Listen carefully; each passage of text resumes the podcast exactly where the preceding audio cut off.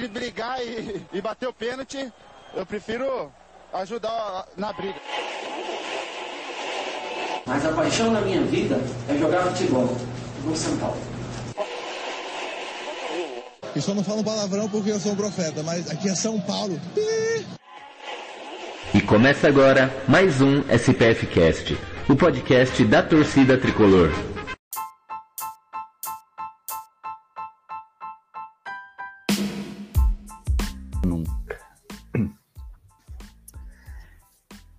Isso aí.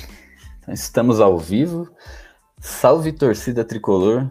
Estamos ao vivo aqui para mais uma live da SPF Cast, nossa tradicional live de segunda, para falar dessa semana do nosso tricolor. Semana cheia de gols feitos e gols tomados, mas isso é um papo para daqui a pouco, né?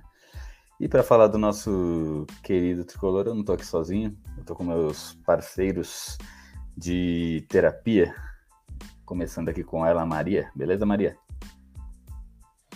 E aí, gente, boa noite para quem estiver assistindo a gente na live. Bom dia, boa tarde, bom, é, boa noite, boa madrugada para quem estiver ouvindo no podcast posteriormente. Um prazer estar aqui e encontrar o Gil, né? Porque a gente tá tendo esses desencontros de agenda. Quando eu tô, ele não tá. Quando ele tá, eu não tô. Então, muito bom estar de volta com ele, estar de volta com, tá, estar com o Leandro também. E é isso, vamos falar de muito gol, muito gol tomado, muito gol feito. E vamos embora. É isso aí. Esses desencontros, assim, ou né, alguém está me evitando, mas tudo bem. Isso ficou um papo para de... depois que as câmeras desligarem. Que absurdo! E me coloca como, como. Ele é a vítima, né? Ele, ele também não quer me encontrar, isso ele não fala. Já sou a vítima. Mas aqui também é ele. E aí, Leandro? Fala Gil, fala Maria, muito bom estar aqui. Live do SPF Cash é sempre uma caixinha de surpresa, ninguém sabe quando vai ter. Quando a gente engrena uma sequência de é, ininterrupta de, de, de casts, de lives, aí o pessoal fala, agora vai. Aí do nada a gente falha três semanas seguidas, aí depois faz uma, aí a pessoa fala, vai ter na semana seguinte. Não tem semana seguinte. Hoje tá tendo, então aproveita que tá tendo hoje, que a nossa tá tão inconstante quanto a zaga do São Paulo. Acho que é isso. É isso aí. Live do SPF Cast é igual o pênalti do Luciano. Muitos entram, mas de vez em quando um ou outro falha, né? Mas é isso. Eu sou o Gil, vamos falar de São Paulo. Essa semana, o Tricolor jogou duas vezes, as duas pelo Campeonato Brasileiro.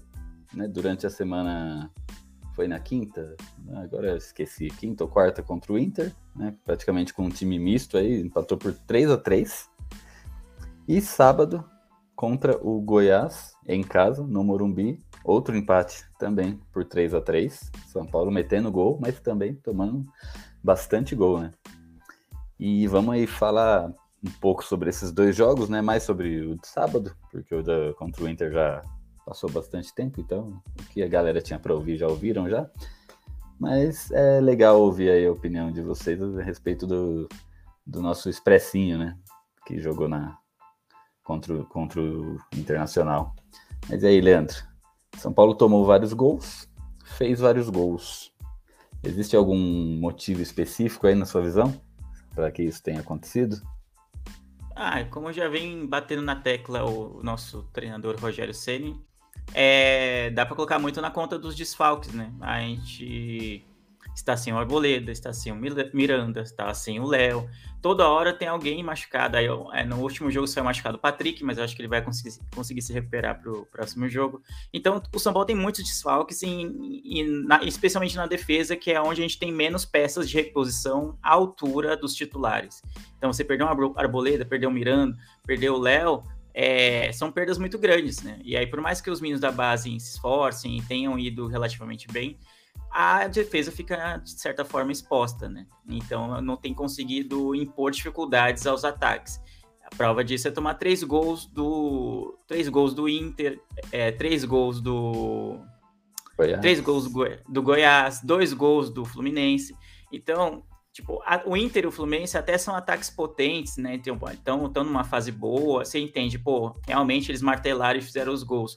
Mas o, o Goiás não é um time que vem numa, uma, no momento bom da temporada. E o São Paulo, por estar em casa, quando conseguiu virar o jogo, eu falei, pô, tomou o primeiro gol, aquele, aquele meio que, ah, foi meio no susto você falar, beleza, né? Acontece, foi meio desatenção do início do jogo. Mas tomar os outros dois seguintes, especialmente depois de conseguir virar o jogo no finalzinho, não ter atenção suficiente para matar uma jogada que virou gol, eu acho bem preocupante. Mas é isso, o Rogério já tem batido nessa técnica em todas as coletivas dele, o quanto os desfalques são ruins para o São Paulo, e a gente está vendo na prática, né? O ataque no, no, qual a gente não tem mexido tanto, né? O, o Caleri tem sido muito estável, o Luciano, até o Patrick, é, o Éder tem sempre estado à disposição. Então, no ataque não tem tido tantos problemas, assim, não tem tido tanta rotatividade. Uma peça ou outra, às vezes, por é, escolha do, do próprio Rogério, que tem mudado. Agora, no, do meio para trás, tem tido muita mudança forçada, né? E aí, num time que ainda é desequilibrado, como é o São Paulo, tem sido muito prejudicial. Mas é muito ruim, né? O empate com o Inter lá no Beira Rio, para mim, é, é, é beira ser heróico pelas condições que a gente estava, pelo time que a gente saiu, como que a gente tinha para jogar. Agora, o um empate com o Goiás em casa já muda de figura, né? E aí a gente somou, acho que o 11 empate, acho que é o clube que mais empata no, no campeonato. E putz, então tem sido muito difícil vencer o São Paulo, que é, isso é muito bom, mas também tem sido muito difícil que o São Paulo vença algum jogo. Então não, não, não, sei, não adianta muito. E aí, campeonato de pontos corridos, às vezes vale mais você perder alguns jogos, desde que você ganhe os outros, assim, do que é, ter 11 empates. Então, São Paulo parece que não, não decola nunca. A gente está patinando nesses 20 e poucos pontos há muitas e muitas, muitas rodadas. Não sai disso. Se eu não tô louco, é o terceiro empate seguido, né? Fluminense, Inter e, e agora Goiás. É, tipo, era uma sequência difícil, veio, a gente veio do Atlético Mineiro, que também foi um empate, mas, cara, não, não dá, não dá. E, tipo, jogos em casa, principalmente contra times como Goiás, tem que ser vitória. Não importa quem entre do São Paulo em campo, mesmo com a defesa desfalcada, mesmo com um time num turbilhão de lesões, tem que ser vitória. E aí o time deixar escapar, fazer todo o esforço para virar o jogo e deixar escapar a vitória no, nos últimos minutos é muito preocupante. E acho que até o Rogério falou na última coletiva dele, ah, que esse trabalho, que esse momento do São Paulo tem tido coisas que não são muito comuns nos trabalhos deles, né? É, muitos empates não é comum no, nos times que o Rogério treina e também muitos gols sofridos. Então, para você, para a gente ver o quanto os desfalques têm sido essenciais nessa nesse desempenho ruim do São Paulo.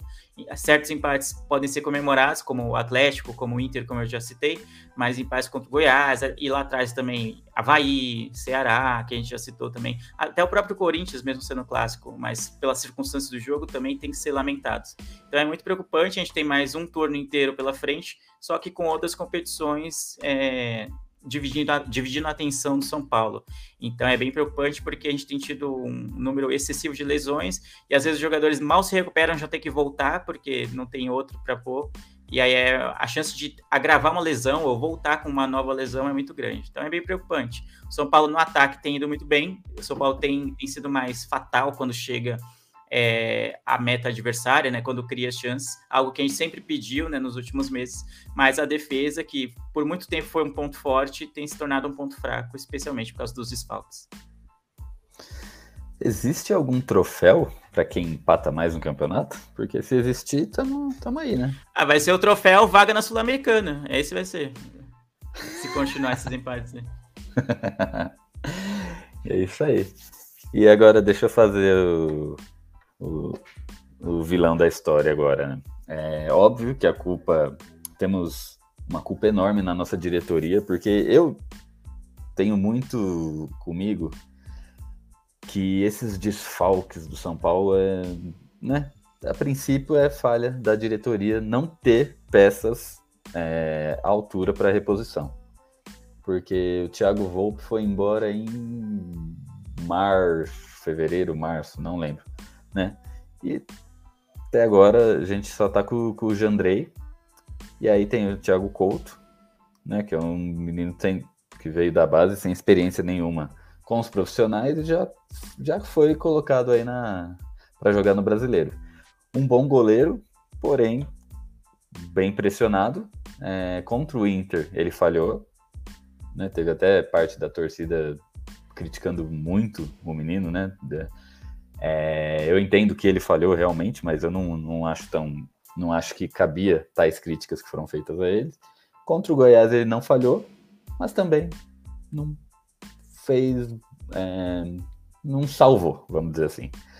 É, junto dele também tem Luizão, né, que foi um zagueiro também que jogou muito bem na base, porém, no jogo de sábado contra o Goiás, eu achei ele bem inseguro, né? Não entregou a paçoca, mas estava tava louco, né? Vamos, vamos dizer assim. Ele bem inseguro, errou muitos passes, bem nervoso, assim. Teve uma hora que ele tocou pro, pro Thiago Couto lá, um recuo pro goleiro, que ele deu uma bica, que se o goleiro não tá esperto, tinha, tinha passado. E então, esses foram não só eles, né? Tiveram outros jogadores também que não foram muito bem. Mas eu queria entender com, com vocês o que, que vocês acham, né? Não, não estou ocupando os moleques, né? Claro que a culpa é da direção por não ter não ter um plano B, né, para isso, né? Não ter um elenco disponível para uma jornada que o São Paulo leva, né? Campeonato Brasileiro, é Copa do Brasil, é Sul-Americana. Então, teria que ter no mínimo um elenco aí à, à disposição do, do, treinador, independente se machucou dois, três ou quatro. Então, queria saber de você, Maria, sua opinião aí sobre a estreia desses meninos, né? Sobre a pressão em cima deles e a insegurança aí de, de dos dois e de, de outros más. Bom, sobre os meninos, eu acho que foi em um dos últimos é, podcasts que eu participei, eu, eu, falei sobre isso, que ia ser muito complicado é, essa sequência do São Paulo com os de Salks, porque a gente mais uma vez ia depender de Cotia e da base para poder, é, enfim, não, não jogar a campanha do São Paulo por água abaixo justamente porque são pessoas, é, são jogadores que não têm experiência em jogos grandes, né? Não estou falando especificamente desse jogo contra o Goiás, mas a gente vem aí numa sequência de, de é, partidas complicadas contra adversários que estavam acima da gente na tabela, de times é, tradicionais, times grandes. Então, peço desculpa, gente, tô fungando aqui, minha voz tá meio nasalada, esqueci de falar no começo que minha sinusite tá atacada, então Peço desculpa, mas não tem muito o que fazer. Mas enfim. Então ia ser muito complicado deixar isso na conta da, dos meninos da base, porque eles não têm experiência nesse tipo de partida e, como usando a expressão aí que o Gil falou, entregar paçoca é muito mais fácil nessas, nessas situações a gente fica muito nervoso quando temos jogadores experientes, jogadores que estão aí no São Paulo desde o começo do ano, enfim, que já estão aí há muito tempo, sei lá, como já aconteceu algumas vezes com o Arboleda, usando um exemplo, é, porque são jogadores experientes, jogadores que estão no time há muito tempo. Então, nesses a gente consegue é, puxar mais a orelha, porque é, é, é dá para você jogar essa culpa em cima deles. Mas eu não acho justo colocar essa culpa em cima dos meninos, porque assim, é algo que eles é um, são erros que eles estão passíveis de cometer. Acho que a culpa é muito maior da, da diretoria. Óbvio que né, a gente não tem simplesmente cruzar os braços e falar, tipo, ah, é passar a mão na cabeça, porque é só tendo essas experiências que eles vão realmente aprender como se portar nesses jogos, é, qual deve ser a postura deles. Mas era uma coisa que meio que já estava previsto, digamos assim, que, que poderia acontecer.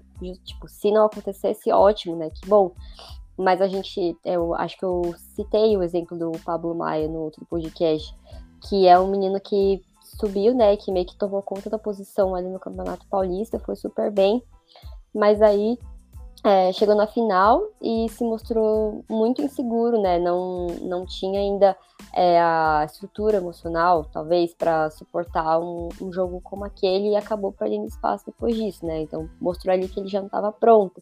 E isso provavelmente aconteceria com a maioria dos jogadores que viessem da base. Então, é meio que, né, não, não tem muito o que fazer, porque você tem que colocar alguém em campo, já que a diretoria não conseguiu esses, esses, esses reforços, né? Eu acho que, como eu concordo com você, de que o problema é muito maior da diretoria que não fez esse planejamento corretamente. Então a gente tem o caso do Volpe, que já saiu há um bom tempo, e o São Paulo está aí né, nesse, nessa reta final de janela tentando encontrar um goleiro também para poder ser um reserva para o Jandrei. Por que, que não foi atrás disso antes? sabe? Se o plano, né, se o São Paulo no começo do ano tinha é, divulgado a sua lista de metas para esse ano, em quais posições que ele queria chegar em todos os campeonatos. Se já tinha isso, será que já não era o caso de ir atrás desse goleiro antes? Né? Não, será que já não tinha alguém da, sei lá, Série B?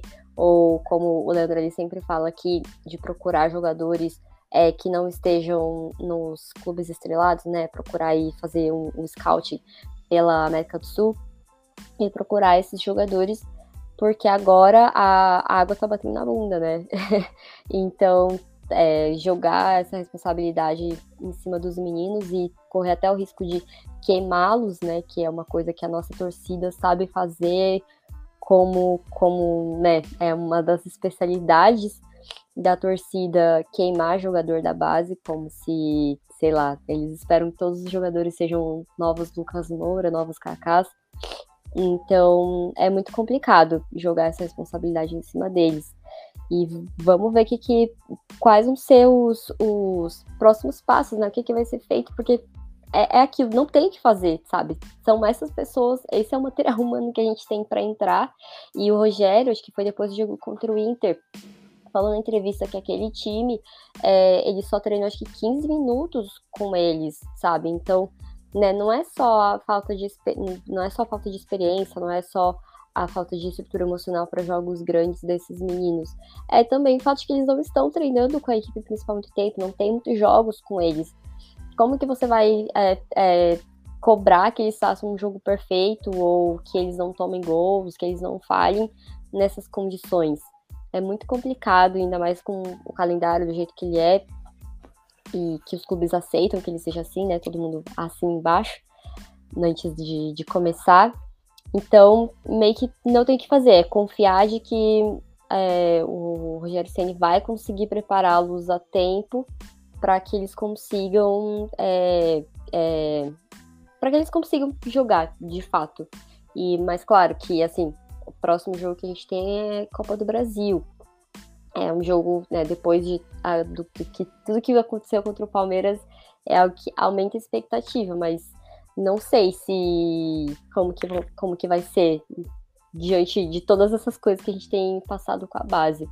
Então, é uma situação muito complicada que acho que não tem uma, uma resposta certa, além, né, acho que é consenso de que a diretoria ela tem a maior parcela de responsabilidade desse caos que tá, que tá o clube, que tá o DM, que tá a situação do elenco titular hoje.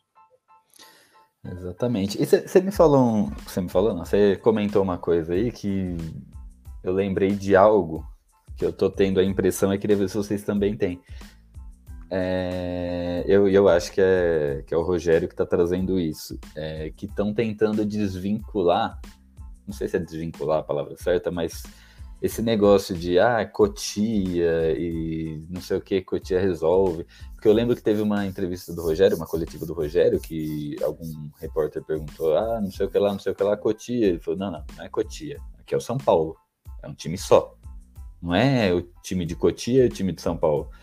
Eu lembro que ele falou isso, isso ficou na minha cabeça. E esses dias, é, num desses dois últimos jogos aí, eu não lembro qual que foi, foram entrevistar o Igor Gomes na volta do intervalo. E aí o repórter perguntou, né? Não sei o que lá, e Cotia resolve. Não, não, o São Paulo resolve. Né, não é Cotia. Então estão tentando, porque talvez seja uma estratégia do Rogério aí para tirar um pouco dessa pressão, né? Sobre uh, a galera, a meninada aí de Cotia, né? Porque é, é, realmente é muita pressão, é Cotia, Cotia, Cotia, e chega os moleques, aí como a Maria falou, todo mundo vai ser o novo Cacau, o novo, sei lá, né? Então, que mais? Ah, e também outra coisa, é, porque realmente tem jogador que não sente a pressão, tem jogador que sente. O Kaká né, jogou um, dois jogos, aí jogou a final do Rio São Paulo, foi lá e meteu dois gols.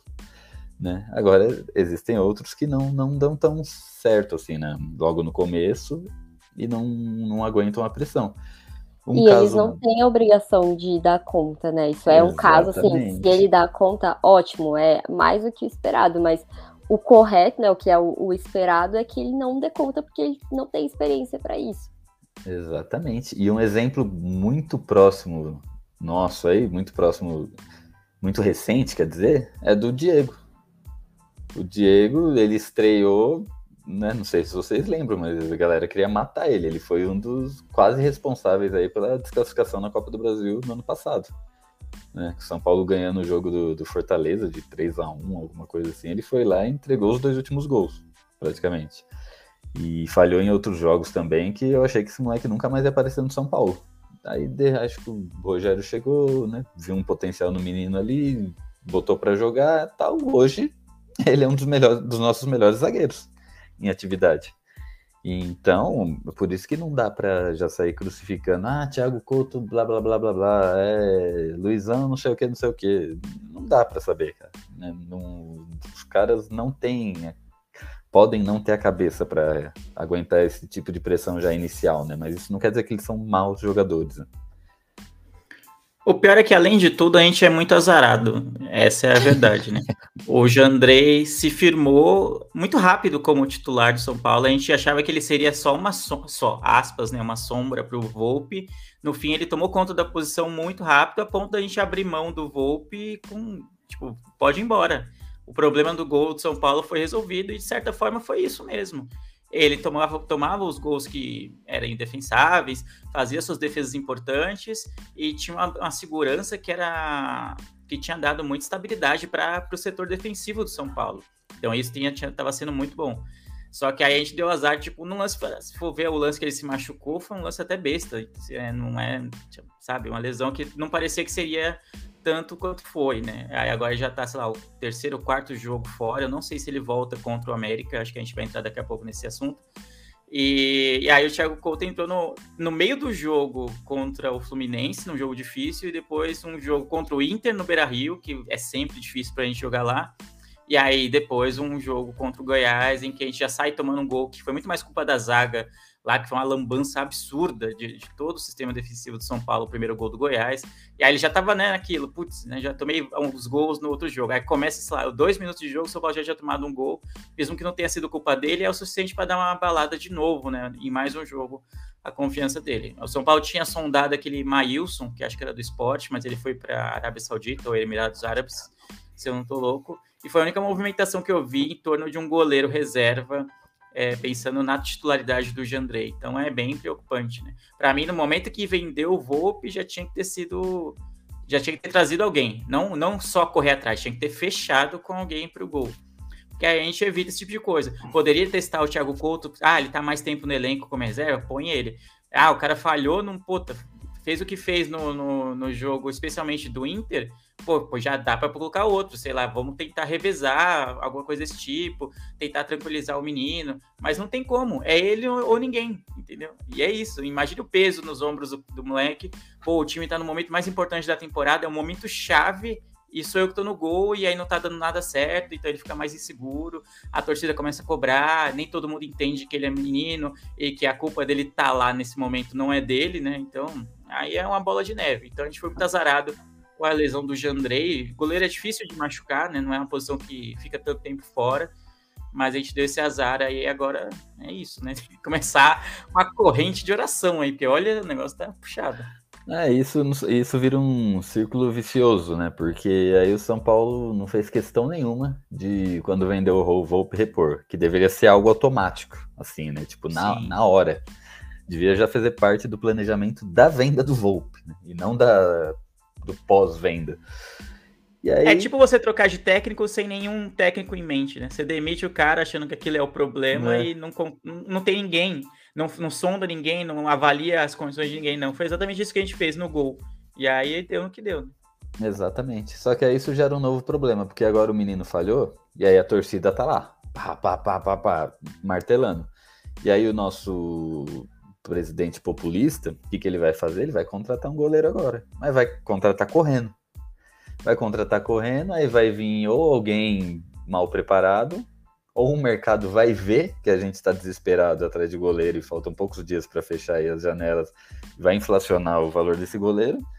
E quem vai se ferrar no final das contas? O São Paulo. Porque vai pagar caro por um goleiro meia-boca aí que o São Paulo vai pegar nas pressas, porque já é, né, deixei para ver isso agora, né? Deixei para ver depois que o menino não aguentou a pressão lá e falhou. E a torcida agora tá cobrando um goleiro. Então. É, não, e aí no fim das contas a gente tá precisando de zagueiro, já que a gente tem muitos zagueiros machucados, é, até, até numa forma emergencial, e quem vai vir é o meio-campista, né? Que é o Galopo lá, que tá na novela. Todo mundo diz que tá certo com o São Paulo, mas não, o clube não assinou, não anunciou ainda. Mas o que se conta nos bastidores é que o time tá correndo para inscrevê-lo na, na Copa do Brasil, né? A Copa do Brasil são dois jogos, sabe? É óbvio que é um torneio muito importante. Mas, tipo, se não. Se ele, mesmo que ele seja inscrito até terça, quarta-feira que seja, ele acho que não vai ser titular no jogo de quinta contra o América. E aí, de repente, sei lá, dá uma tragédia absurda. A gente sai da Copa do Brasil, sei lá, não consegue resultado em casa e perde fora lá na volta. Acabou, entendeu? Tipo, já foi. Que, que, planejamento é esse, sabe? Uma coisa, o moleque não chega nem integrar com o grupo, já é a, aspas a salvação para a Copa do Brasil, é o grande reforço. O cara nem treinou, sabe? Não nem nada, sabe? Até que ponto vale a pena o Rogério ter esse jogador à disposição, sendo que ele nem mal viu. E eu acho que uma coletiva do Rogério falou: ah, não é a nossa prioridade no momento, mas como acho que é um presente da, do patrocinador, então já que vai vir, vem, né? Então vamos aí, estão precisando, não vou reclamar de reforço. Mas ele sabe que não é essa a prioridade, né? Então são Paulo vai muito fazendo as coisas no, no, no, esquema de mais sorte do que juízo, né? Ah, vamos colocar o menino aqui que nunca foi titular no, no, no, gol de São Paulo no momento mais crucial da temporada que o titular machucou. Aí deu azar, deu, deu zica, né? Deu errado, o menino falhou e aí não tá se sentindo seguro. Vamos colocar um, um meio-campista que vem do Banfield, não conhece ninguém do elenco, sabe nem o que, que é o São Paulo ainda, como inscrito emergencial para a Copa do Brasil e torcer para que o cara se adapte em um dia e seja a salvação, sabe? Pra gente se classificar. Pô, não, não existe isso, não existe. O São Paulo parece um clube de várzea, assim. É muito ruim. É muito ruim. Muito, muito, muito ruim. Exatamente, cara. É, sei lá, cara. É, parece que é tudo, tudo, tudo que São Paulo faz é uma ação populista, assim, sabe? Vamos, ah, vamos fazer algo pro torcedor calar a boca. Né? Ah, vamos falar que tem um investidor árabe, vamos falar que essa venda foi a maior venda, não, o patrocínio foi o maior patrocínio de não sei o que, de, de, da história. Ai, vamos, vamos agora atrás de um goleiro, porque a torcida tá pedindo, vamos trazer o cara e já inscrever na Copa do Brasil, porque vai ser legal, né? Tipo, o cara nunca jogou no Brasil, não, é igual o Leandro falou, né? Não não, sabe se vai se adaptar, não sabe se tá gordo, não sabe se tá. Não, mas vamos escrever já para pôr ele no segundo tempo, porque isso aí vai, vai agradar. Então, cara. Não, aí São torce Paulo... pro cara, tipo, entrar no segundo tempo e fazer um gol de bicicleta, sabe? É um negócio muito surreal. Que pode é. acontecer? Pode, mas não pode ser a aposta da, da, diretoria. Não pode ser a aposta do clube. Tem que ser algo mágico, totalmente inesperado. Mas o, a diretoria não pode lidar com o imponderável, com coisas mirabolantes. Ela tem que lidar de uma maneira é, como eu posso dizer, mais. É, não é parcial. Racional, queria, né? É, mais racional, isso, mais racional com as coisas. Paixão é pra gente, pra torcedor. Fala, pô, imagina o cara chega e faz um gol de voleio, pô, mano, classifica, o cara já é ídolo, vou comprar camisa com o nome dele. Isso é torcedor.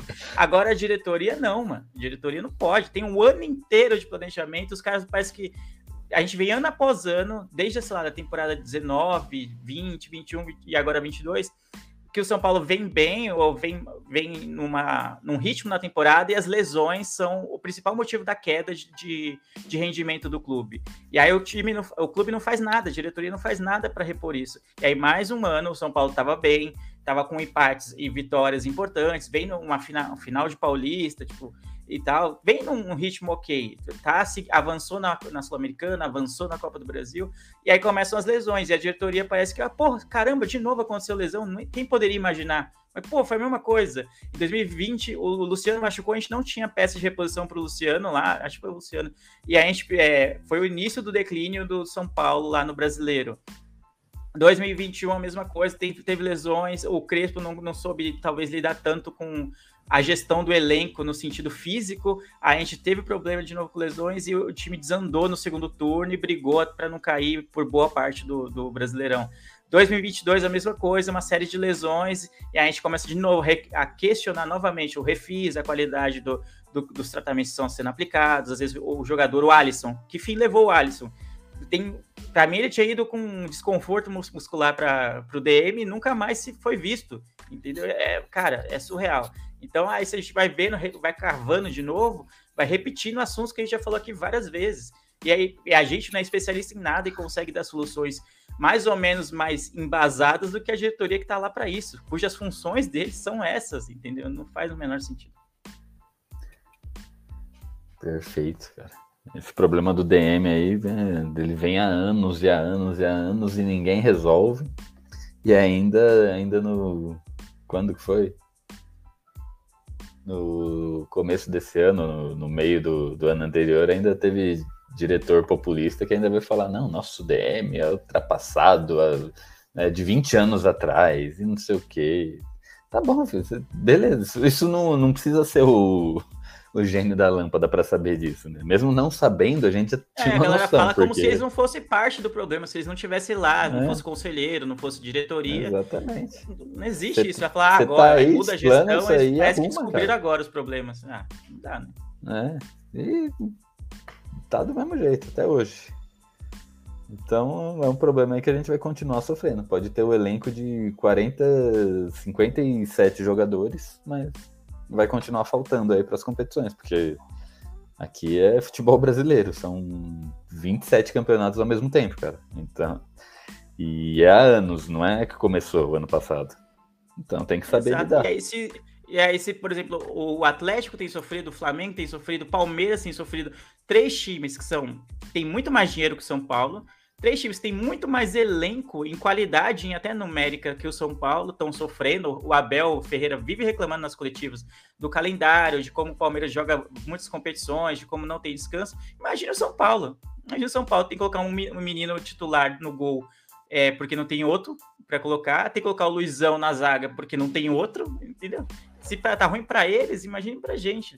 Brasileiro, o Campeonato Brasileiro não se ganha sem elenco, não se ganha. E não também e não vai se classificar direto para Libertadores sem, sem uma gestão boa de elenco, sem os jogadores se recuperarem rápido ou ter peças de reposição, pelo menos minimamente à altura das que saíram. E o São Paulo não tem, não tem. Então, para mim, hoje vai ser muito difícil. É, é, do jeito que vai o São Paulo no brasileiro, é brigar pela pré-Libertadores.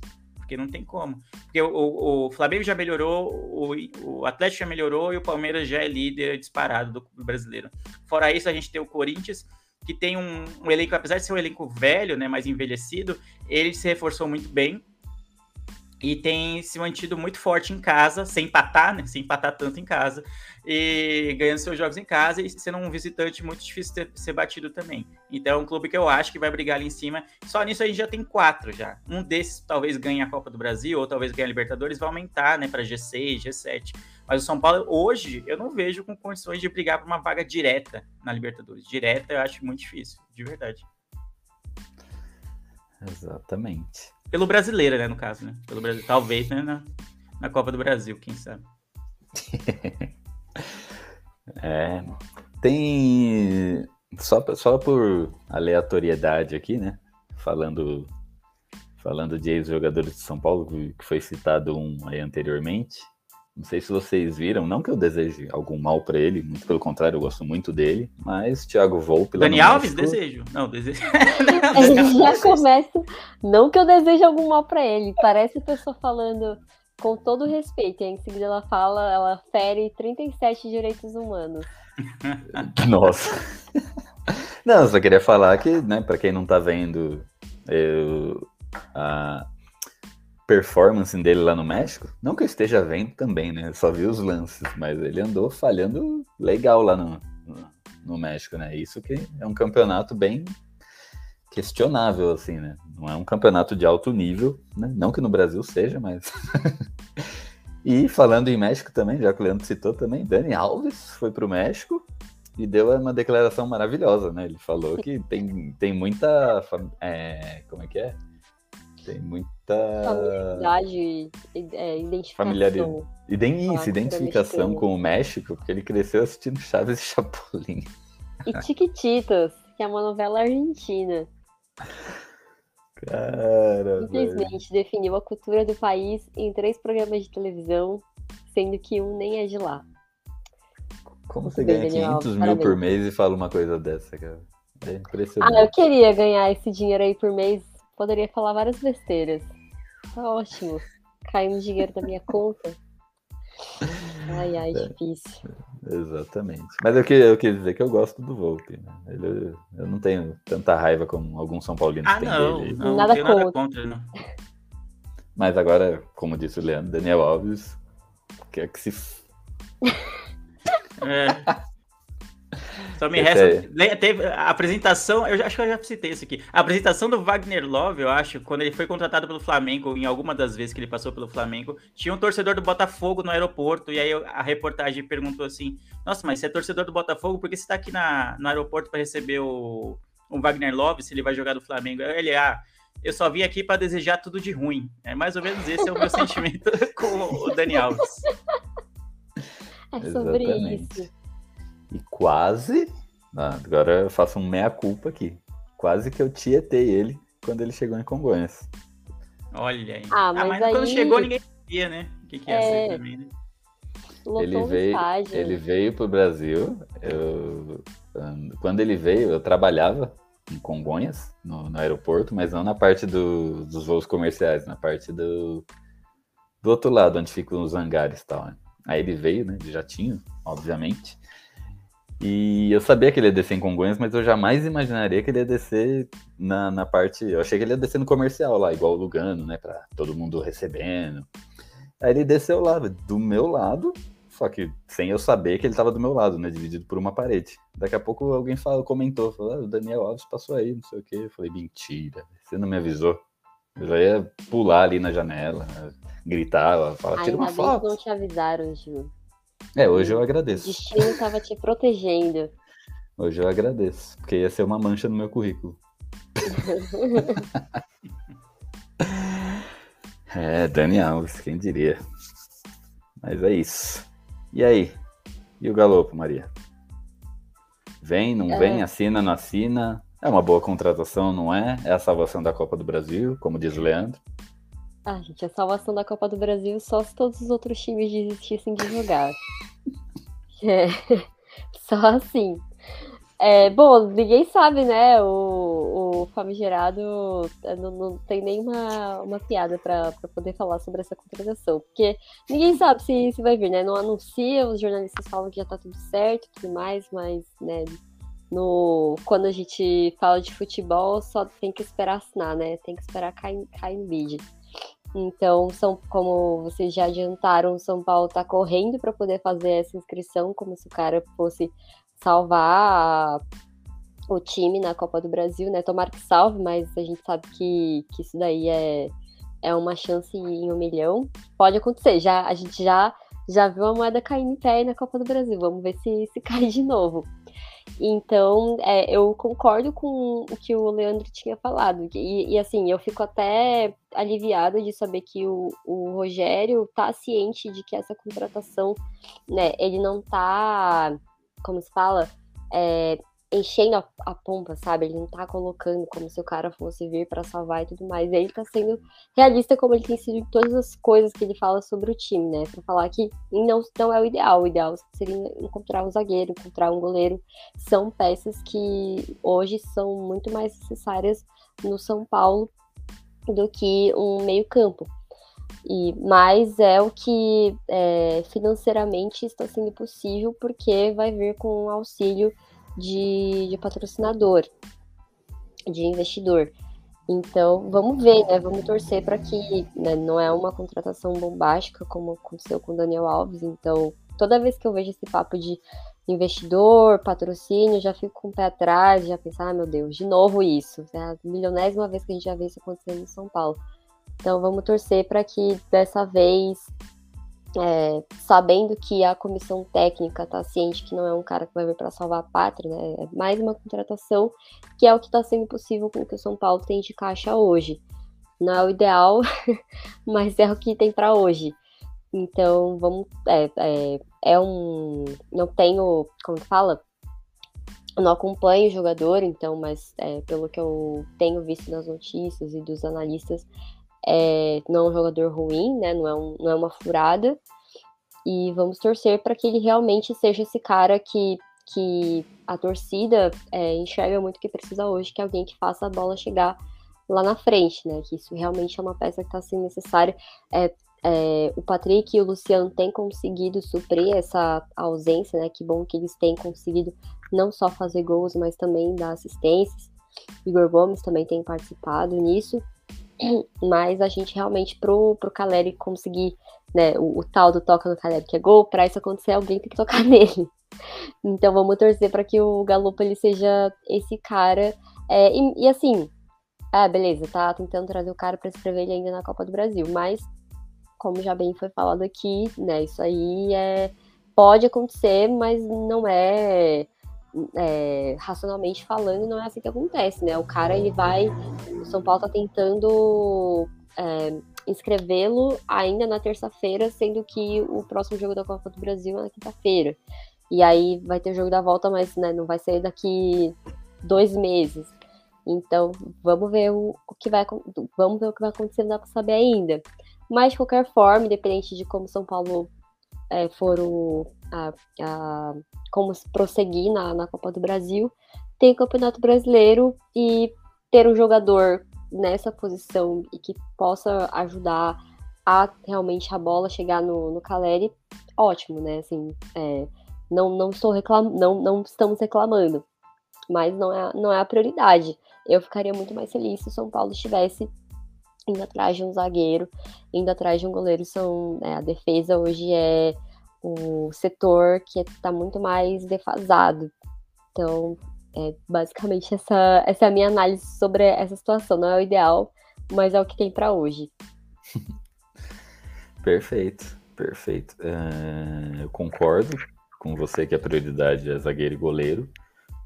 Mas eu fico feliz de ter vindo um meio-campo, né? Teria que ter vindo também um goleiro e um zagueiro, né? Espero que ainda venha, porque não, do jeito que tá não dá. Porque, é, como você falou, tá difícil de chegar a bola no Caleri, né? E, tanto é que as nossas assistências, as, as assistências do São Paulo, elas estão. Elas vi, vivem de espasmos, assim, de quem tá jogando bem aquele dia, né? Ah, um dia, de repente, o Pablo Maia consegue fazer uma assistência, tá? Mas ele faz um jogo e fica quatro sem fazer. E aí, de repente, aí o Luciano vai lá e dá uma assistência, mas daí depois também não faz mais nada né, nos outros jogos. Então tem que ter um cara para isso, né? Um cara para isso, porque o Caleri, é, a gente sabe a qualidade dele. Então, se tiver um cara para né, para servir o Caleri, né, para o famoso toca no Caleri que é gol, cara, o São Paulo vai melhorar muito assim nesse quesito, né? Porque normalmente ou é bola chutada da defesa pro ataque, e aí o Caleri que se vira, né? Aí o Caleri tem que ficar dando cotovelada em todo mundo lá para tentar pegar as bolas. Ou é bola na linha de fundo, vai lá o Reinaldo, ou o Wellington, ou o Igor Vinícius, e cruza de olho fechado e não acha ninguém, né? O São Paulo está se resumindo mais ou menos a isso. Então, se esse Galo for tiver esse tipo, essa qualidade, porque eu não sei, não acompanho, não conheço, fiquei conhecendo essa semana, né? É, que seja muito bem-vindo, que faça faça o que deve fazer ali, né? Que arrume a, não cozinha de São Paulo. Né, por favor. Ah, não, pelo amor A gente Deus. teve reforço que chegou esse ano e também nem, nem vimos a, a sombra do cara jogando ainda, porque já se machucou e não saiu daí nunca mais. Exatamente. Agora, né, preciso desenterrar aqui, preciso ligar o mod, o modo viúva aqui, né? Que nós precisamos, precisaríamos de alguém como ele, Paulo Henrique Ganso. Esse cara faz muita falta no São Paulo. Se ele tivesse no São Paulo. Onde joga o Ganso hoje, ô, ô, ô Giovanni? Que me fugiu da memória? Tô, tô, tô, sentindo um gancho aí, mas beleza. Né? O, o, o Paulo Henrique Ganso hoje frequenta outro tricolor, né? Tricolor das Laranjeiras, mais conhecido como Fluminense.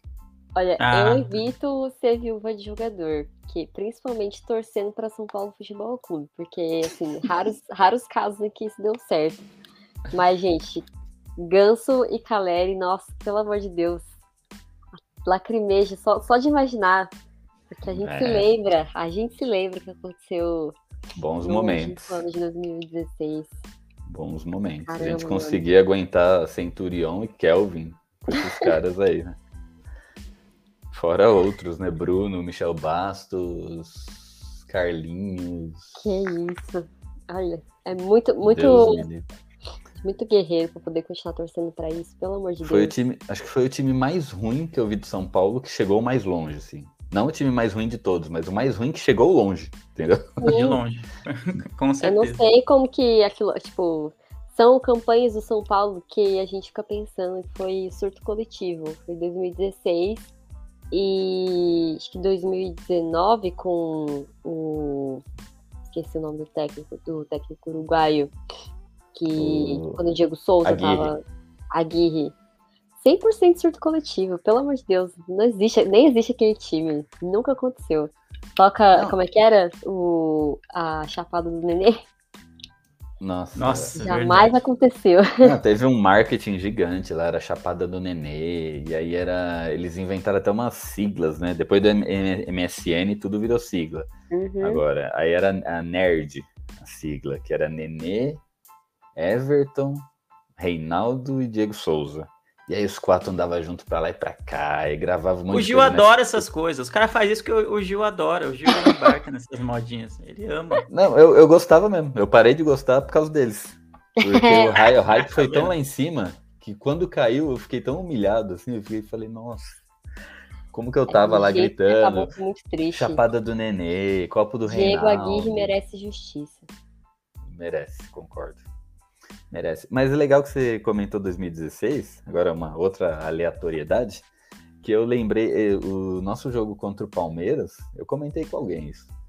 É, esse jogo contra o Palmeiras que a gente se classificou na Copa do Brasil, eu lembrei extremamente daquele nosso jogo de 2016, não sei se vocês vão lembrar, contra o Atlético Mineiro. Cara, pra mim foi idêntico Realmente. assim, a, a situação, porque o Atlético acho que era o atual campeão da Libertadores, já tinha desclassificado a gente na Libertadores anterior, então eles eram extremos favoritos, assim. E aí chegou lá no. Eles jogavam no Campo do América na época, né? Não, não lembro. A Independência, lembrei. No Independência. E aí começou o jogo, mesma coisa, acho que com 15 minutos já 2 a 0 pro Atlético, não sei o quê. Aí o São Paulo fez um golzinho ali, pá, segurou o jogo, segurou o jogo, segurou o jogo e no final ganhou.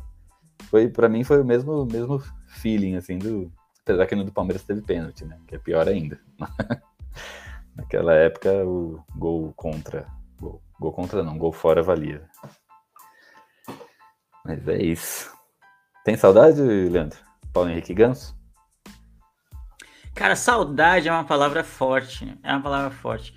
Porque tem tipo de jogador. Eu não, eu não sei se é a, a zica que está. que ronda o Morumbi há anos, há mais de 10 anos, que me faz pensar assim. Mas parece que tem um tipo de jogador que só vai jogar bem nos outros times. O Nenê chega no Vasco, ele pinta, borda, faz gol de escanteio, faz gol de falta, dá passe de calcanhar. O Diego Souza no Grêmio, ele parece o Lewandowski, todo jogo tem gol dele. Todo jogo tem gol do Diego Souza. É, pá, e, tipo, ele vai, segura três caras no pivô, gira e faz o gol. É, o Ganso, quando você olha de longe, é, é tipo você olhar para ex, parece, né, entendeu? Você olha a pessoa e, poxa, como ela tá bem, não sei o que, aquela coisa toda. Mas aí quando você volta com a ex, você vai lembrar dos problemas que tinha. Você lembra Não por que, que você terminou, né?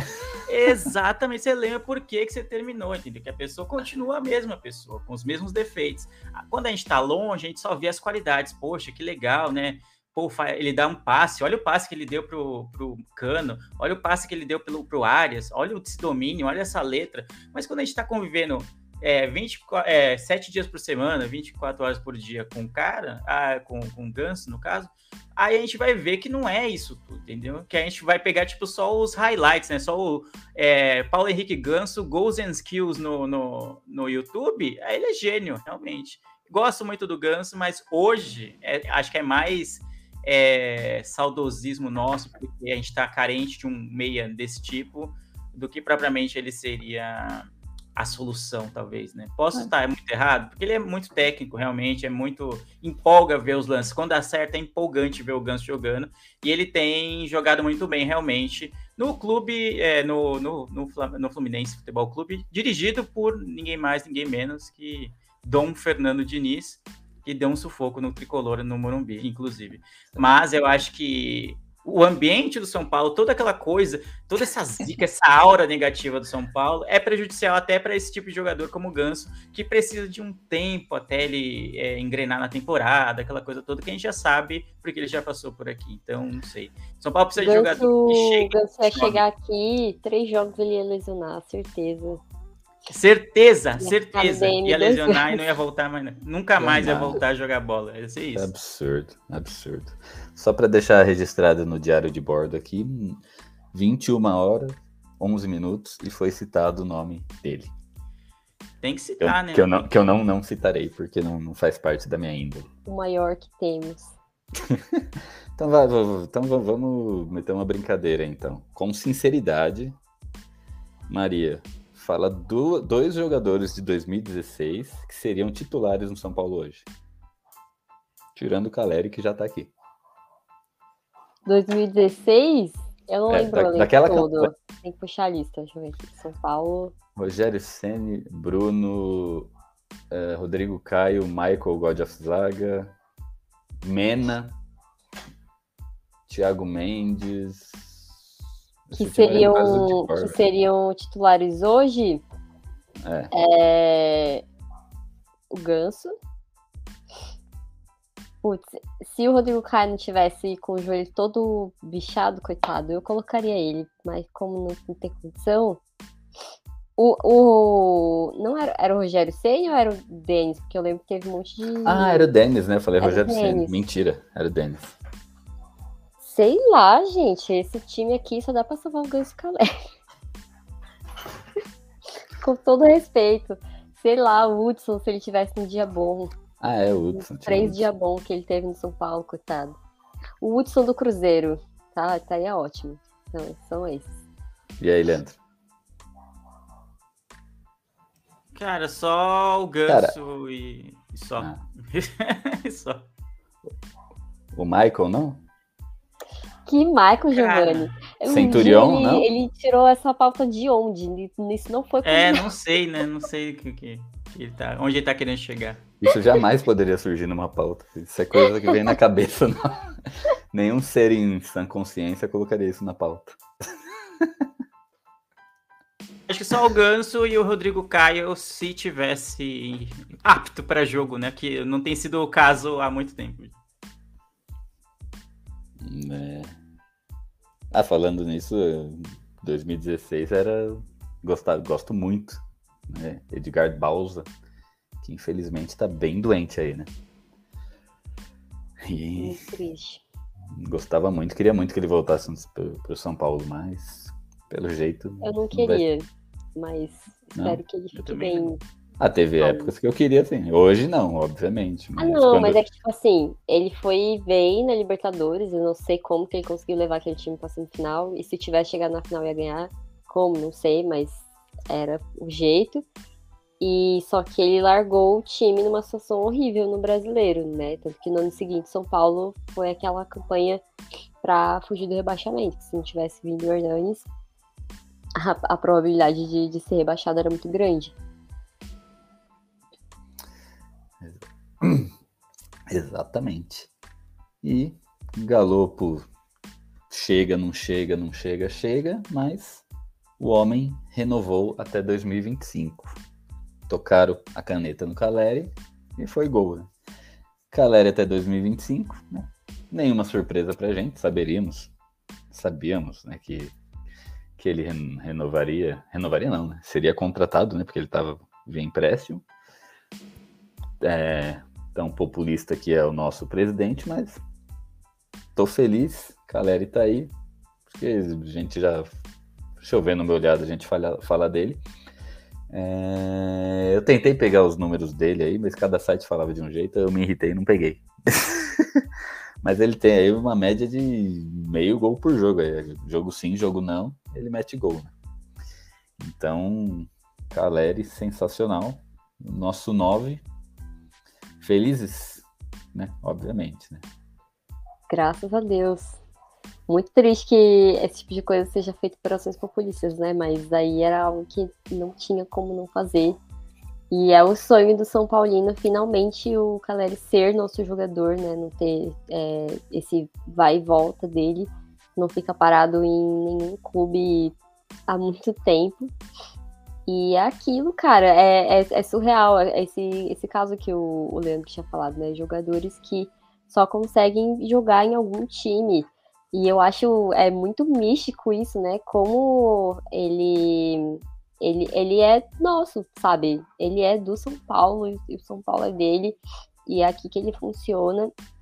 Eu lembro que no quando eu tava é, na, na semana lá para fechar o empréstimo dele, né? De quando ele voltaria, tinha várias pessoas no meu, na minha timeline no Twitter que postavam assim, é, não tem jeito, a gravidade puxa a gente. E eu acho que é, que é isso, sabe? O, ele funciona muito bem aqui e o futebol tem dessas coisas, né? Acho que é uma das coisas que faz ele ser um esporte tão incrível pelo qual a gente é apaixonado. E, fico, e agora, né, falando de forma mais racional, que ótimo, porque fazia muito tempo, né? Acho que uh, desde, pelo menos na minha visão, desde o Luiz Fabiano, São Paulo não tinha um cara, né, de confiança nesse sentido, sabe, de que tudo que é bola ele vai conseguir fazer gol, ele vai, ele vai fazer gol, ele vai lutar, ele corre atrás, ele é guerreiro, né, então ele não, ele não deixa, né, como a gente já teve vários jogadores que passaram por aqui que não lutavam pela bola, e o Caleri, ele é esse cara, então é muito bom saber que existe um cara que é realmente apaixonado, é algo que a gente já falou aqui em vários programas sobre como isso é importante dentro do São Paulo hoje, ter um jogador que seja realmente apaixonado pelo clube, pela torcida. Então, que ótimo que ele vai ficar aqui e espero que ele possa trazer muitas alegrias e, e que ele possa conseguir um título para poder chegar a esse posto de ídolo, né? Que, segundo as pessoas, por exemplo, para mim, Luiz Fabiano é ídolo. Mas tem gente que fala, né, que coloca ele aí numa segunda prateleira por, pela falta de título.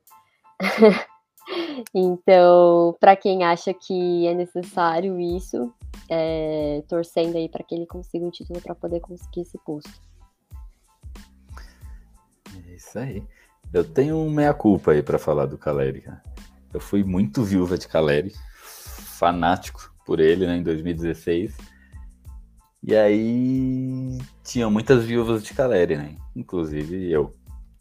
E toda. O Caleri virou o novo. Quem que era o cara que toda janela era num. O pessoal falava? Não era o Damião. Era. Putz, esqueci, o cara virou até meme. Mas enfim, toda janela o pessoal, ah, o Caleri vai voltar, o Caleri não sei o que, não sei o que lá, e aí entrevistava o Caleri, o Caleri, ah, é, eu amo muito São Paulo, um dia voltarei para São Paulo, aí ia jogar no Mojimirim da Espanha. E aí, não, mas eu amo muito São Paulo, eu adoro São Paulo, aí ia jogar no Bangu da, da Iugoslávia. E aí eu chegou um ponto que eu fiquei nervoso, eu falei, mano, esse cara não quer voltar para São Paulo. Ele tá só, fica falando essas coisinhas aí só para deixar as portas abertas, né? Para nos iludir, né?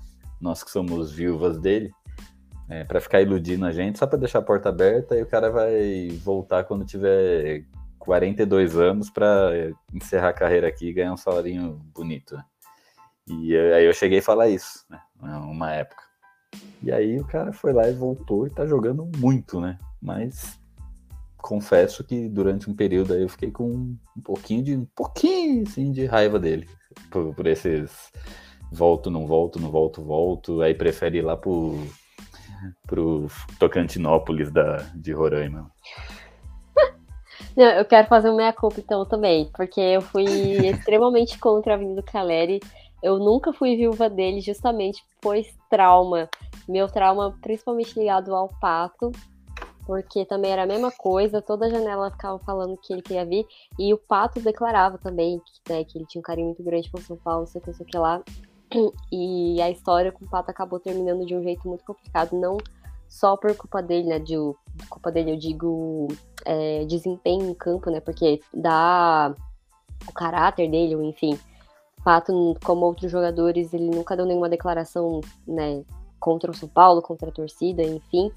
Mas o desempenho dele realmente deixou a desejar e não estava valendo, não estava havendo custo-benefício. Mas não foi culpa dele, né? Não, foi a diretoria que aceitou os termos que, que colocaram.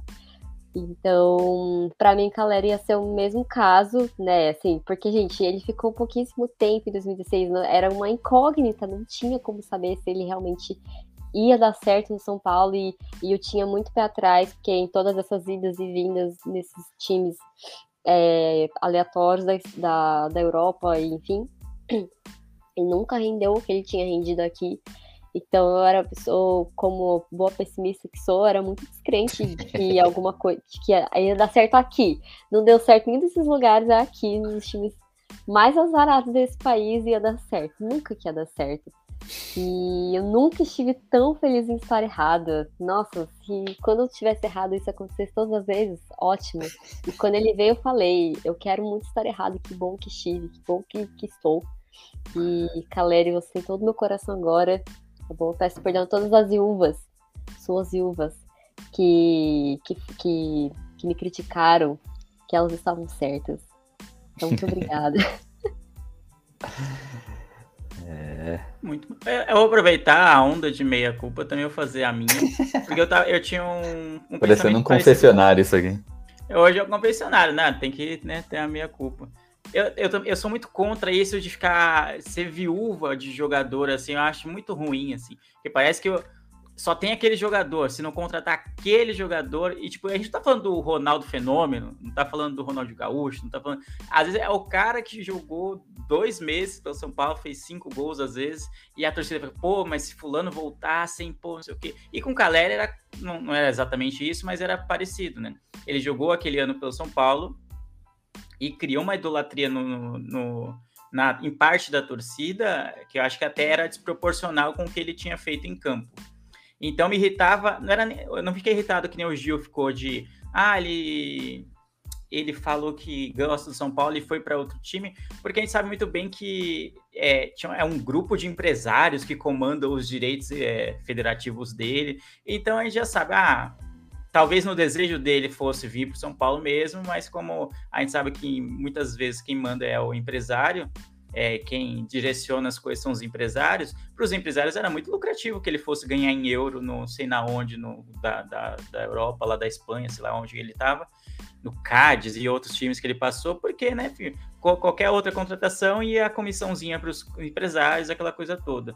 E, enfim, né, e a gente não sabe até que ponto ele, Caleri, nessa é, nesse acordo com esse grupo de empresários, com aquele time maldito lá, que é um time que existe só para de fachada praticamente lá, né, que é do Uruguai, eu acho que tem os direitos dele, se não me engano. Então é bem estranho. Mas enfim, eu não fiquei com raiva dele, Caleri, por conta disso. Eu tinha muita raiva da torcida de ficar toda a janela. É, a gente precisando de zagueiro, precisando de meia, precisando de goleiro, precisando de tudo, e a única o desejo da torcida era a volta do Caleri. É, então isso me irritava um pouco, porque parecia um pouco corintianos com Tevez, sabe? Quando depois que ele saiu daqui. O Tevez fazia a mesma coisa, dava declarações meio evasivas, vai falar, pô, foi muito bom minha passagem pelo Corinthians, não sei o quê, mas nunca voltava, nunca voltava, e a torcida sempre ficou nisso, e no fim ele nunca voltou, né? Então eu tinha medo que o Caleri ficasse né, no mesmo, e fosse pelo mesmo caminho, né? Ficasse dando declarações ah, de amor ao clube, mas voltar mesmo, nunca voltasse. Então me irritava que toda janela era a mesma novela, a mesma ladainha, e a gente ficava meses preso nisso, a diretoria fazendo mundos e fundos, quase penhorando o Morumbi para trazer o Caleri, e parecia que não tinha uma contrapartida, né, dos empresários dele. Os empresários sempre dificultavam o negócio, e aí ele assinava com um time nada a ver, que nem o Gil falava. Então, é, eu, fui, eu fui contra que essa novela, para mim, se estendeu muito. Então, parecia que o jogador não queria voltar, parecia que os empresários dele não queriam que ele voltasse para o Brasil também, não queria que ele voltasse para São Paulo. Então, a torcida ficava lá meio que se humilhando, né, pro, pro jogador e na rede, nas redes sociais dele. Então, isso eu acho um pouco negativo, assim, sabe? O cara não era o Raí, né, que fez aqui, ganhou ganhou tudo que tinha para ganhar, não sei o que, fez gol no Mundial, gol na Libertadores. Pô, se fosse esse o caso, até eu talvez estaria ali, né? Pedindo a volta do cara, mas não era bem isso. Mas realmente é o que a identificação é o que a Maria falou. Ele nunca desempenhou, nunca jogou tão bem quanto ele jogou no São Paulo, tanto na primeira passagem quanto agora nessa segunda, e que vai ser definitiva, ainda bem, então fico muito feliz. é, é, acho que é algo inexplicável mesmo. É identificação e, sei lá, todos os astros se alinham e ele joga muito bem aqui. Algo que não aconteceu em nenhum outro clube pelo qual ele passou. Então, muito bom que pelo menos esse acerto foi feito. Sabe lá Deus como foram os termos, quanto que de dinheiro que vai ser rolado aí. Mas no caso do Caleri é um tipo de loucura, entre aspas, financeira que vale a pena, né? Pela identificação que ele tem e pelos resultados que ele demonstra em curto espaço de tempo né, no, no, no, time, entendeu? Então não é trazer, por exemplo, o Galopo, se, se for feito alguma loucura financeira para um jogador que nunca passou pelo São Paulo, o cara estava no Banfield, eu nunca tinha ouvido falar dele como uma grande promessa no futebol, não sei o quê. E aí fizer uma loucura para trazer o Galopo, aí eu acho meio errado, né? Eu acho que é o tipo de loucura que não deve ser feita, especialmente que não é a posição exata que a gente mais precisa hoje. Agora do Caleri tem que tem que é, renovar mesmo, tem que é, comprá-lo em definitivo, porque é o jogador essencial hoje no time. Perfeito. Agora vamos para o último assunto aqui do nosso podcast. Copa do Brasil, quartas de final, São Paulo e América no Morumbi, quinta-feira, às 8 horas. Hoje saiu a notícia que já foram vendidos mais de 30 mil ingressos, ou seja, teremos Morumbi lotado. Né? Talvez as, teremos aí as possíveis voltas de Miranda e Léo, né? que já é uma boa notícia. Porém, o Jandrei não tivemos ainda notícia, né? E tem uma galera ainda no DM, que eu não sei se eu, não sei se eu consegui atualizar tudo aí. Mas é isso. Confiantes, São Paulo e América no Morumbi, depois para o jogo de volta lá na Independência. E aí, Leandro? Qual é a sua expectativa aí para esse jogo? A expectativa é boa, mas é, como a Maria disse, eu também sou um pessimista por natureza. Então eu fico com o pé atrás. Eu acho que é um jogo em que a gente precisa muito impor o jogo, né? É o que eu sempre falo aqui, jogando no Morumbi, especialmente contra equipes teoricamente mais fracas que o São Paulo, tem que impor o jogo, tem que pressionar o tempo inteiro, tem que fazer todas as chances que tiver, tem que chutar, tem que finalizar, tem que sair com uma boa vantagem daqui para evitar qualquer tipo de zica no, no jogo da volta. Então, é, o América tem uma temporada irregular, assim, né? ele chegou até as fases, a fase de grupo na Libertadores, mas acho que foi um passo maior que a perna, que acabou atrapalhando até a temporada deles, né, no Brasileiro, nas outras competições, mas ele segue vivo na Copa do Brasil, e é um time é, é, um time chato, assim. Porque tem partidas muito boas, muito, é, tem adversários que sofrem muito para ganhar deles, e aí do nada ele tem partidas horrorosas, assim, que parece um catado dentro de campo, ninguém sabe o que está acontecendo, e ele é facilmente derrotado pelo adversário, às vezes nem, nem precisa nem ser um grande adversário, mas derrota ele.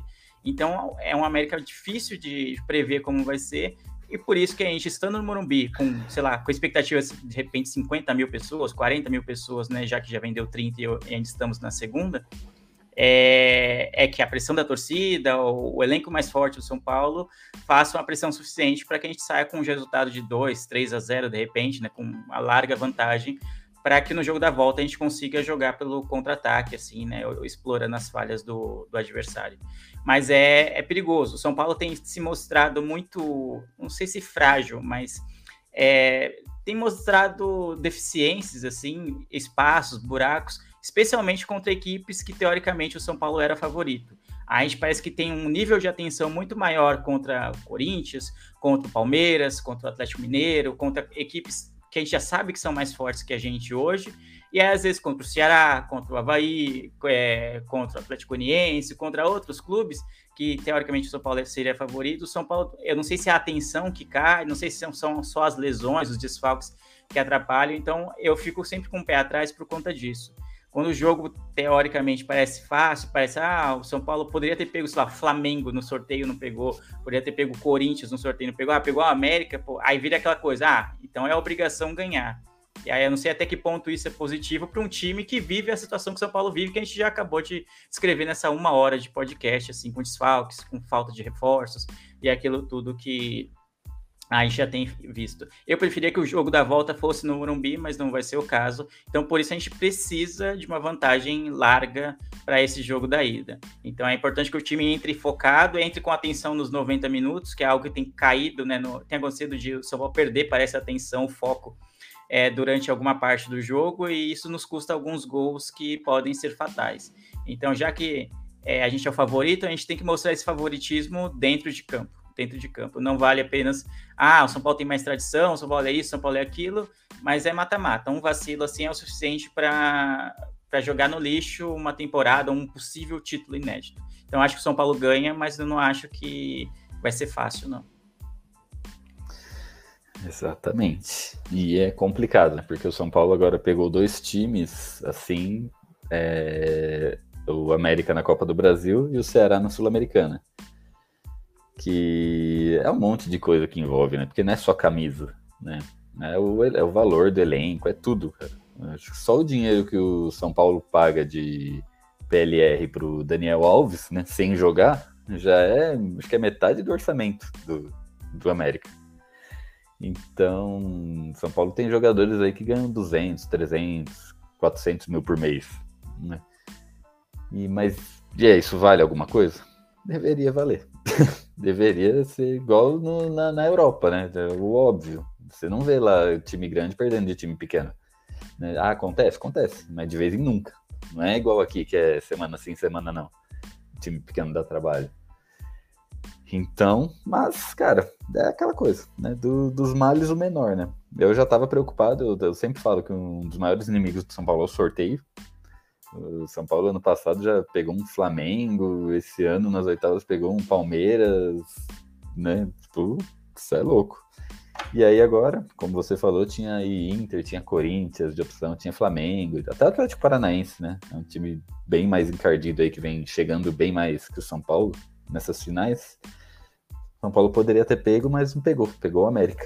Então agora vai do Rogério aí montar uma estratégia para lidar com esse tipo de time que vai eu, eu, acredito que não vai vir para cima, né? E daí vem essa dificuldade do São Paulo. O São Paulo precisa ser atacado para fazer valer o seu jogo, né? Agora chegou a América, retrancada, pega contra-ataque. Eu acho que aí tem que entrar o, o fator Rogério Senna aí para entender como o São Paulo vai fazer para ganhar de um time que vai vir como vai vir como franco atirador, porque eu não, não, acredito que existe um torcedor do América que diz que o América é favorito, né? Apesar de com certeza estarem torcendo muito e com certa esperança, mas não não creio nisso. Então é complicado, cara. E aí, Maria? E você, o que, que você espera aí? Bom, difícil. como, como aí a gente falou, é, São Paulo tem muitas pedras no sapato para poder enfrentar o América, apesar de São Paulo ser favorito. Eu também preferia, eu ia estar me sentindo bem mais segura se o jogo de volta fosse no Morumbi, assim, milhões por cento. Então, mas como o jogo de, de volta é lá, isso já me deixa assim tremendo na base. Eu não acredito, é, eu entendo São Paulo como favorito muito mais é, pela qualidade do, dos elencos, enfim. E o próprio, a gente tem o, o Rogério Ceni comandando a equipe, é, do que pela questão da tradição em si, porque a gente está falando de Copa do Brasil. Né? Não somos um time tradicional de campeonatos internacionais, Copa do Brasil não é o caso. E mas é, mas eu acredito uh, nesse momento especificamente muito na questão, né? Até meio irônico falar isso, mas a questão emocional do, do time, né? Pelo que eles passaram contra o Palmeiras, eu acho que né, a comissão técnica, eu vejo lá o, os vídeos do, dos bastidores do, do São Paulo e sempre, não sei como que é o nome do cara, um dos caras lá da comissão, que ele sempre aparece nos vídeos fazendo um discurso é, motivacional para eles. E eu acho que eles devem é, pensar muito na batalha que foi o jogo contra o Palmeiras, sabe? Não deixar é, a peteca cair, porque teoricamente aquela, esses dois últimos jogos eles foram bem mais complicados do que devem ser esses dois jogos contra o América. Então é contar muito com o apoio da torcida. Eu confesso que eu não sei muito bem se eu prefiro que o São Paulo né, meta muitos gols nesse primeiro jogo ou se vá com uma vantagem é, pequena para não chegar de salto alto lá em Minas. né? Não, sei né? pelo, pelo histórico, eu não sei exatamente qual é o melhor caminho. Mas de qualquer forma, é, que é, torcer aí para o Rogério realmente conseguir encontrar essa estratégia, como você falou, de é, conseguir furar a defesa, porque é um time que vai vir fechado. Então vamos ver como que isso vai acontecer, junto com todos esses, esses desfalques, é, principalmente relacionados ao departamento médico. Vamos torcer. É, eu não tô assim pessimistas de meu Deus do céu, vai ser muito difícil, porque a gente realmente, milagrosamente, demos sorte nesse, nesse sorteio, mas não tô assim, né? Não, vai ser tranquilo, porque é, desde, né, não é de hoje que o América ele é um time chato de enfrentar. Vamos torcer para que eles é, estejam num dia de. Não seja um dia de sorte, né? Que seja um desses dias que, que eles venham desorganizados. E o lance é o São Paulo. Assim, esse é um jogo para o São Paulo fazer o arroz com feijão, sabe? Eu acho que é, pensando no, no, histórico do São Paulo, dos últimos jogos, o São Paulo enfrentou o Botafogo no Campeonato Brasileiro lá no Rio. E foi um jogo que o Rogério decidiu inventar, né? Ele espelhou o time com, com a formação do Botafogo e deu tudo errado. Foi um jogo assim para mim foi um dos principais desastres que aconteceu nas últimas rodadas do Campeonato Brasileiro, porque era um jogo que era para fazer o feijão com arroz. E esse é um jogo para fazer o feijão com arroz, sabe? Não inventar, não, não fazer planos mirabolantes, porque é o América, sabe? É um, fazer o básico para poder enfrentar eles. Não tem um técnico que, que, é, que tenha muitas ideias inovadoras para poder querer fazer algo de muito diferente. Então eu acho que se a gente for, né, focado, tendo, pensando muito no que foi o jogo contra o Palmeiras, né, o que foi, o que representa essa eliminação do, de um dos melhores times do país hoje, que é um dos nossos rivais, e fazer o simples dá para passar, assim, com tranquilidade, não de, ah, vai ser de boa, mas de não sofrer, sabe? De não, não ser o caos que foi esse jogo contra o Goiás, por exemplo. Perfeito. Então já aproveita que você estava com a palavra aí. Seu placar. São Paulo e América, no Morumbi. É, eu vou no meu placar de sempre, 2x1. Um, que é, é o meu, o meu palpite é, mais seguro. Eu acho que um 2x1 um tá, tá de bom tamanho. Até para não ir com uma vantagem muito assim lá, lá fora, para poder voltar, é, ir para o jogo de volta focado. Perfeito. E você, Leandro? Bom, eu acho que vai ser 3 a 1 São Paulo. Né? Acho difícil São Paulo não tomar gol, infelizmente. Torcer pro Jandrei voltar pro, pro jogo, mas ele também vai, ser, vai estar sem ritmo, né? Se ele voltar é, nesse jogo. Então a gente já falou dos problemas defensivos do São Paulo, mas também falou da qualidade do nosso ataque, né? Da efetividade que a gente tem tido no, nas últimas partidas e com o apoio da torcida, com a empolgação de ser, jogar, chegar numa fase final, vamos dizer assim, da, da Copa do Brasil, né? É, acho que o time vai estar embalado, então acho que 3 a 1 é o resultado. Beleza. E eu digo 4 a 0 para o nosso Jesus tricolor. Cristo. Eita. é 4 a 0 para jogar o jogo da volta na Independência com time misto. Só, nem no... você acredita nisso, Gil. E focar só no, no grandioso time Ceará. Misto. Nem existe time misto hoje no São Paulo. É que time. Qual é o time, time titular? Misto. Não tem time titular. titular mas... Time misto é o time de todo time jogo. Time misto é o sub-17. e é isso aí. Beleza. Então fechamos por aqui. Então, Leandrinho, já dê suas considerações finais aí, seus recadinhos. E semana que vem tem mais. Ou não. Ou não, né? Eu ia falar isso, né? Não sei se estaremos aqui na semana que vem. Espero que sim. Espero para falar, né? Na vitória do São Paulo na Copa do Brasil. E na semana que no, no final de semana acho que já começa o retorno do brasileiro também, se eu não tô louco já. Então podia ser, né? Duas vitórias aí para dar um, uma virada de turno boa para o São Paulo, né? Um, do meio para o fim do ano, assim, já começar bem. Espero que sim. Então é sempre bom gravar com vocês, sempre bom estar aqui falando de São Paulo. É, apesar de todos os problemas que São Paulo tem, é sempre é a nossa terapia de grupo aqui. Então, tomara que tenha live e que o São Paulo vença o América e vença a primeira rodada também do, do retorno. E é isso, né? Se você gosta de me ouvir falar besteira aqui, eu falo besteira também no podcast Miopia. Toda semana, toda segunda-feira tem episódio novo. Então, se você gosta, siga a gente lá na arroba podcast Miopia no Twitter ou no Instagram. Então, toda vez, toda semana tem episódio novo sobre cultura pop, sobre séries, filmes e coisas, né, da cultura pop em geral. Então é isso. E a gente esqueceu de falar que o São Paulo tentou contratar o goleiro John do Santos e tomou um sonoro não do, do, do Santos, porque segundo o, a dirigência santista, a proposta foi muito baixa. Então imagine qual é a proposta muito baixa para o Santos, que libera praticamente qualquer um que chega lá com 10 reais com a, querendo o jogador deles. Então fique com essa reflexão de quanto ofereceram pelo, pelo John. Na verdade, o Santos negou porque ficou bravinho, porque o São Paulo não liberou o estádio para eles jogarem a. Ah, esqueci que campeonato que era, Sul-Americano, eu acho. Acho, acho que era Sula mesmo. É. Mas é isso. Maria, suas considerações finais, seus recadinhos. Bom, gente, sempre um prazer estar aqui falando sobre São Paulo, independente de ser vitória, derrota ou o famigerado empate. É sempre bom estar aqui fazendo essa terapia em grupo. Espero que possamos estar na semana que vem, né? E que vocês continuem acompanhando a gente. É, bom, além de estar aqui falando sobre o Tricas, é, também faz parte do Contra-Ataque para quem gosta de um conteúdo sobre futebol, mais relacionado com questões sociais, políticas. É só acompanhar a gente em todas as redes sociais, no nosso podcast, no nosso Medium. Inclusive, é, uma coisa que eu não esqueci de falar no, nos outros é, episódios para quem gosta de automobilismo, a gente está com uma série de podcast nova chamada Padoca.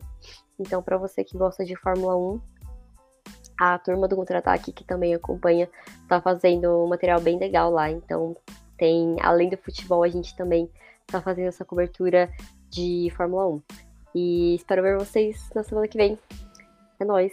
Até a próxima. Ah, é legal.